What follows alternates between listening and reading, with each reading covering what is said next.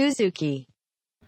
はいということで大航海時代を経てアメリカ大陸を発見したところまでのお話をお聞きしたんですけども、はい。この先どうなっていくんでしょうか？はい、はでですね一番最初にアメリカの北米の東海岸にですね13の州が作られるんですけどこっから始まっていくんですよ。はい。で、まあ、1732年に13の植民地が出揃うんで、まあ、さっき1500年代の後半の話してたからだいぶかかってるけどうんうんうん百何十年かけて13作ることになるよね。でちなみにあのこの13植民地が出揃った年にジョージ・ワシントンが生まれます。うんなんか運命的な、うん。ね。初代大統領、うん。初代大統領が生まれてでこの後、えーそのジョージ・ワシントンがあの独立に持ってって、まあ、別にこの人がもう独立持ってたわけじゃないけど独立してこの人が大統領になるみたいなね。はあなんかアメリカの申し子みたいなそうそうそう。誕生の仕方してますね。で独立戦争の前のアメリカって結構イギリスチックなところやっぱりだいぶあってあの独立戦争以後と以前でだいぶ違うなという感覚がありますあの勉強してみて。ここまではこの13の植民地が出揃うところぐらいまでは本当にイギリスのなんていうかなサブみたいなやっぱり本当植民地って感じなところがやっぱ多分にあってですね。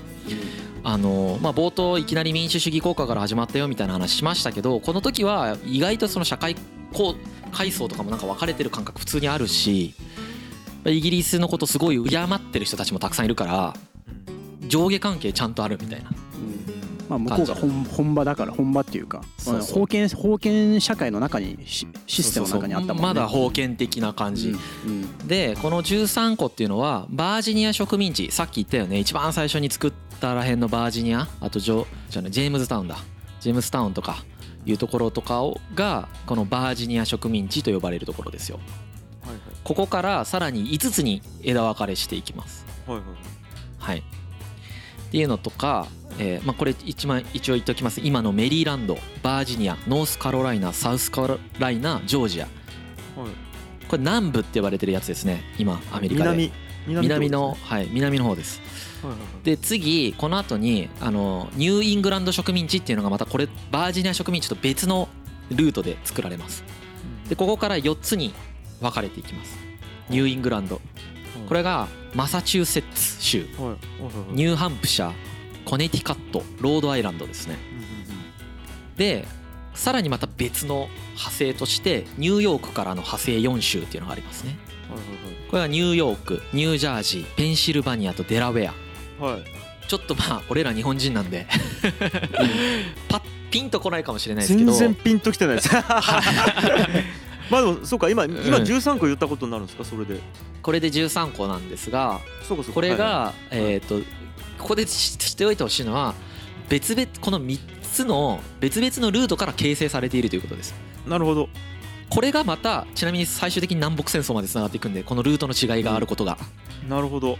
はいちょっと覚えておいてほしい。ルートが違ったことだけ覚えておいてくださいと。なるほど。3つのルートがあってそれぞれ、えっと、そうですそう。です5個の州4個の州そう4個の州。それで足して13州ってことですね。そうです。はいはいで、はいはいはい。えー、とバージニア植民地はさっき言ったイギリスの、まあ、先見隊というか一番最初の植民から始まってますと、じゃあニューイングランドとニューヨークがどういうふうに始まったかっていう話なんですけど、このニューイングランド植民地っていうのはピルグリム・ファーザーズ、はい。聞いたことないですか？えー僕ちょっとわかんないですね。ピルグリム・ファーザーズってね世界史勉強したらまあ太字で出てくるんですけどはい。あのアメリカ植民地って覚えるのってピルグリム・ファーザーズなんですよ。ん。なんで多くのなんていうか世界史ちょっとだけかじった人はこっちの方を多分知ってると思うんですけど、えっ、とニューイングランド植民地がこのピルグリム・ファーザーズがはい作ったやつね。はいでこのピルグリム・ファーザーズって何なんかって話ですよね。はいはいはい。まあこれあの宗教的な一派なんですけど宗教の一派なんですけどこの宗教の一派が、えー、と宗教的理由で新大陸に渡ってきて植民地を作るというルートがあります。じゃあそれがどういうふうに発生してるかっていうやつなんですけどちょっと時代が遡ってですね。エリザベス1世のお父さんこれヘンリー8世という人がいます。ええっとイギリスですね。イギリスです。はい。イギリスの王様の話ですね、うん。はいはいはい。エリザベス1世のお父さんにヘンリー8世という人がいてこの人が王様の時に時の教皇であるパウルス3世からですね Defender of the Faith って言って信仰擁護者つまりあなたはカトリック教会のまあ守護神であるみたいなそういうし、まあ、守護神ではないね守護者であるという称号を与えられるほどカトリック教会とは蜜月な関係を築いていたんですがあのこのヘンリー8世が王妃キャサリンと結離婚したくなるんですよね。でカトリック教会って離婚を認めてない。ヘンリー8世はどうしてもアンブーリンっていうその使用なんかメイドさんと結婚したくなる。どうしても結婚したくなるのでヘンリー8世はですねカトリック教会から離脱しますうんやっちゃいけないことなんだけどね。やっちゃいけない。そうそうそう。国王史上法っていうのを発布して、うん。えー、とイギリス国教会っていう新しい、えー、と宗教を作ってしまうんですよ。ほで当然この宗教のトップはローマ教皇じゃなくて自分。でこれを新しい宗教をまず作ってしまいますと。で、えー、とこのヘンリー8世が亡くなると今度息子のエドワード6世がさらにこれをなんていうか推し進めていきます。うへなのでカトリックと分離が進んでいくってことですね。えはいはいはい。だけどこの後に、えー、とメアリー1世っていう女王が出てきてこのメアリー1世っていうのがこの今まで作ったこのイギリス国教会をやっとなんか作ってなんとか成り立つようになってきたやつを叩き潰してカトリックに戻すんですよ。カトリックに一回戻しちゃうわけ。はでこのメアリー1世の次のエリザベス1世がまたイギリス国教に戻すんですさらにまた。即位したら。これ何が起こったかっていうとは国の宗教がコロコロ変わるという事態が起こってしまった。なんか行ったり来たり行ったり来たり行ったしてますね。り来たりした。そうすると ついていけないぐらい。はいそうそう。当時カルバン派っていうそのプロテスタントのねあのね。うん。そう宗教革命があって新しいカトリックと違う流れのカルバン派っていうのが出てきましたと。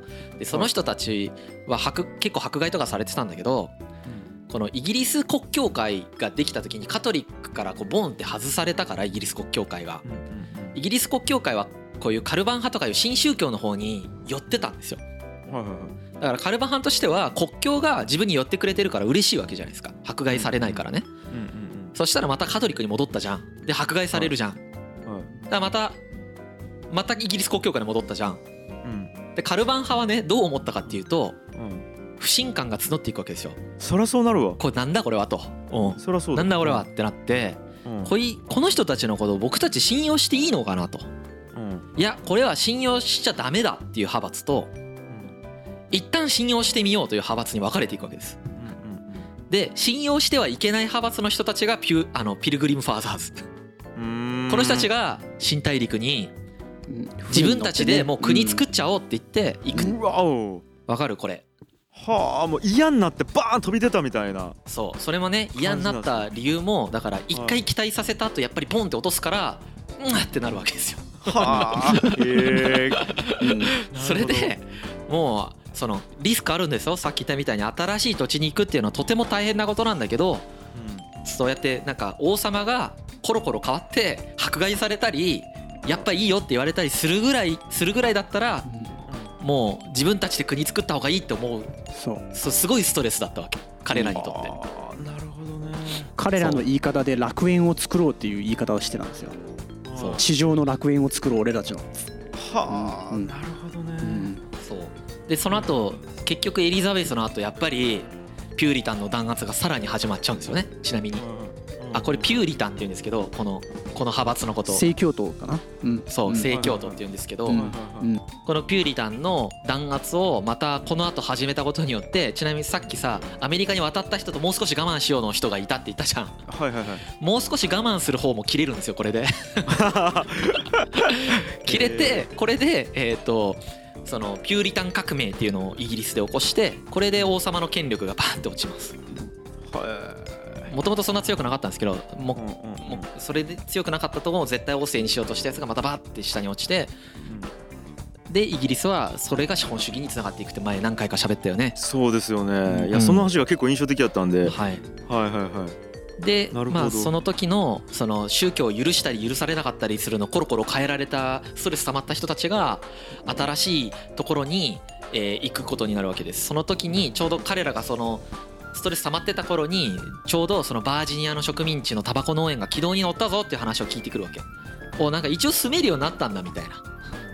人間が住めるところまでなんとか行ったっていう話を聞いてじゃあ行こうかって言ってメイフラワー号っていう船に102名が乗り込んでその人たちのことをそのピルグリム・ファーザーズ巡礼始祖っていうんですけど呼ぶんです、ううん。ん、っていうまあアメリカではこれは美談にされてるんですけどね、うん。はい。まあ実際102名の中でねピューリタンが40 41人ぐらいしかいなかった4割しかいなかった、うん。あとはあとは奉公人です。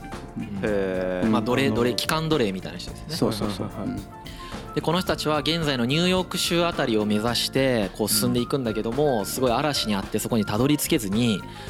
でさらにそのへケープコットっていうところに着いちゃうんだけどそこでさらに冬を越せずに半数死んじゃって。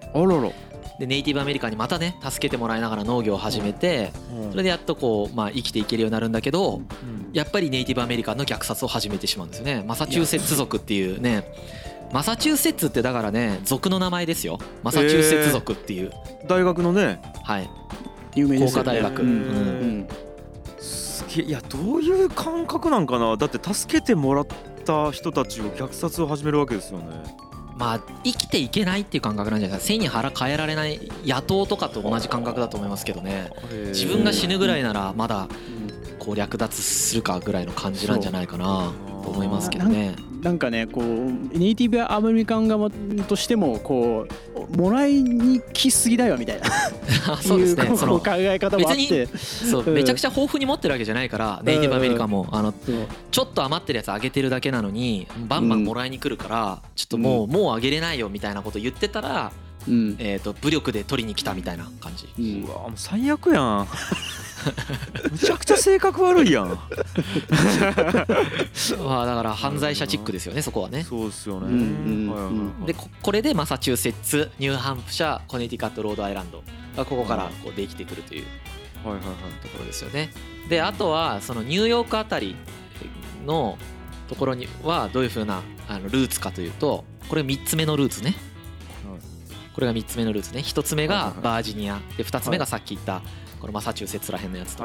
で次の3つ目のやつはこれはもともとオランダ商人がですねマンハッタンとか今のニューヨークのど中心ですよね。あそこら辺にこう植民をしようとしてたと。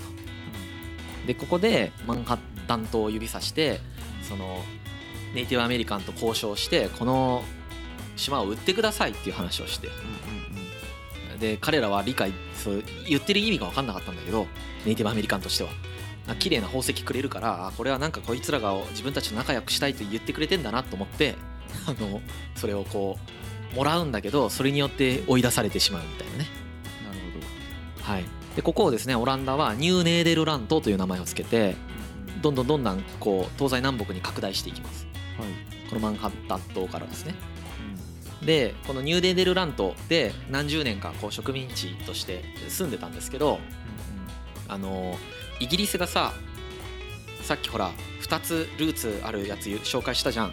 あの、はいはい北と南あれがね北と南にあってこの3つ目のやつが真ん中にあるんですよ。はいはいはい。そうするとさイギリスとしてはそのオランダに分断されてることになるじゃないですか。なるほど。はいこれじゃあオランダの植民地相当邪魔だなってなるんですよ。イギリスが、はいはいはいこれ滅ぼしてやろうってなるんですよね。それでヨーク公ジェームズっていう人がねはい。3隻たった3隻の船ではい。ニューアムステルダムをこう襲うんですよ。はいはいはい。それそれでもう降伏する。ヨークさんが行ったんですそう。ねまあねニューネーデルランドとニューアムステルダムって2つ作ってたんですけどその当時。ニューアムステルダムの方をヨークっていう人が襲ったイギリスのヨークまさか？ヨーク でこの人の名前にちなんでニューヨークになった。来たよ。それでかヨークっていう名前やったんですね。そうですね。ニューネーデルランドとニューアムステルダムをニューヨークに改名をした。これで。はあ。これだから世界一栄えてる都市はヨークっていう人の名前が付けられてるんですね。うんまあヨヨーク港なんでこのヨークっていうのは土地の名前ですけどねイギリスの。ああそうそうなんですね。はい、ジェームズっていう人ですよね、はいはい。でニューヨークっていう名前を付けられます。あとはですねペンシルベニア。これまたちょっと違うルーツがありましてうん。えっ、とねクエーカー教徒ってまたちょっと違う派閥が出てくるんですけど、キリスト教の中のね。うん。はいまたプレスうん。プロテスタントの一派ですね。うん。このクエーカーっていうのはなんか神様に祈る時になんていうかすごい震えながら祈るらしくてそれでこう クエーカーって震えてるっていう意味なんですけどその震え体を震わせてるから、えー、とクエーカー教徒って呼ばれてると。でこの人たちはすごいその友愛っていうのをすごく大切にしててこの人たちが作った植民地がフィラデルフィアって言って友愛っていう意味の町の名前になるんです。う。んフィラデルフィア UI なはいんですね、そういう友愛っていう意味ですね。あとははい。近くにそのシルバニアって森林地帯があったので森林地帯のことをシルバニアって言うんだけどでこれでペンシルバニアっていうのを作る。へえペンも確か人の名前だったかな。だったっけ？そこまで俺が読んだ文献には書いてなかったですけどシルバニア地帯だったのでペンシルバニアを作ったみたいなね。まあこんなかこんな感じだから今ねやっぱりアメリカの地名って全部ルーツがあって面白いですよね。そうそうかなるほど。だから全部人間がつけていってるから意味があるんですね地名に。そうなんですそうなんです。全部あのまあ最近つけた名前ばっかりだからその例えばミシシッピとかさマサチューセッツとかシカゴとかはこれはあのネイティブアメリカンの言語ですよね。はいはいはい。であとはニューなんとかみたいなね。うん。とか。なるほど、ね。面白いね。みんなそれぞれ違うカラーがあるし、違う出来方してるよねそうなんです。この3つの植民地はそれぞれ別々の作り方をされて別々の発展をしていってその別々のまあ要は違う国なんですよね。うんうんうん。もうなんなら13の別々の国なんです。そう、うんうん、州でもないのねなんか。そうそうそうそう、ん。もう本当になんかポルトガルスペインイタリアフランスみたいなのとあんま変わんないんですよ。はいはいはまあ言語は一緒ですけど。結構違う状態でそれぞれがそれぞれのルーツでこうそれぞれの国家形成をしていった結果スタイルとかイデオロギーが全然違う形成のされ方して途中まで育っちゃって南北戦争に発展していくうんなるほどな。それが大きくは2つに分かれていってその違いをえっとなんていうかこうもうどうしたってこうマージできない。要は妥協できなくなっちゃって分裂しちゃいけないことは自分たちも分かってるからなるべく耐えに耐えて耐え続けたんだけど耐えれなくなってリンカーンの時代に、えー南北戦争が起こるというそういう構図の出発点はこのルーツの違いにあるんですよね。うんなるほど。はい、みんな違ったまま最初からスタートしちゃったって感じですね。そうなんですよ。だから産業の作りさっきほらタバコ農園とか作り始めたって言ったじゃんバージニアとかがね。はいはいでそのマサチューセッツら辺のところはまた全然違う作り方していってたるからそのそもそも黒人奴隷を使わないといけなかったのがその南部がほとんどだったんですけど農業が盛んだったからね。そうそうそう。そういうタバコ農園とか作ってるからそうなんですよ。うんうんうん。なんで黒人奴隷が労働力として必要ですってなって黒人をたくさんこう連れてきますみたいな。うんうん。で北部の方はもっと資本主義的だったんで黒人奴隷を売る方をやってますみたいなそういうふうに産業の作り方が全然違うっていうことをのえーっと圧力が生まれてくるルーツですね。だよね。うん。だからまだこのアメリカっていう国ってもうないんですね。ない全ないです全然ないです。全くないですね。全然ないです。全然ないうんです、うん。はただこの時はそのこの3つの植民地は全部ほら、えー、と最終的にイギリスの植民地になってますよね。あうん。このイギリスの3つの植民地はえっ、と周りにまだ敵がいるわけ。まずはあネイティブアメリカンがいる。うん。あとフランスがいるよね。あのルイあのルイジアナら辺に来てるって言ってたじゃんミシシッピとか。にだうん。から、まあ、西部の方にをフランスが今まだ持っててで東部の方をイギリスがこう3つとも自分たちが抑えてる状態ですよね。うんうんでこの状態で、えー、とフランスと戦争が始まるんですこの後。うんうん。やっぱりこうお互い植民地をこうなんていうかこう広めていこう広めていこうっていう風にする中で利害が絶対衝突しますよね。でこれでフレフランスとの戦争が始まってフレンチ・インディアン戦争とか7年戦争って呼ばれてるんですけど、まあ、ここであのフランスとネイティブアメリカンの連合軍みたいなのとアメリカとかで戦う。まあアメリカにもネイティブアメリカンが味方したりしてるんだけど。うんうんやべちょっともうだいぶ複雑になってきて。あー複雑ですよね。はうん、まとめるとだからい。もともとヨーロッパのいろんな国が来てたって言ってたでしょ、いはいはい。はいはいはい。でイギリスはすごく遅く来たっていう話をしましたよね。うんうんうん。でフランスとかは、えーとはやあのまあ、イギフランスもそんな早くないんだけどフランスとかはほら植民地をそんな作ってないですよ。うんうん。でイギリスは植民地をどんどん作っていったんですよね。うんうん。このみルーツの違う3つの植民地をねそれぞれがそれぞれの動機を持った人たちが行ってますよね。うん。でこの3つとも作った。で結構勢力でかくなってきた。で今度はじゃあ自分たちがこの植民地として自立していこうとした時に、えー、と近くに、えー、と利害が違うやつが大枠で言うと利害が違うやつがフランスがおると。でこのフランスとまずは戦う。でこのフランスと戦ってフランスとかを倒した後はあの今度はイギリスと戦うわけ。独立戦争で。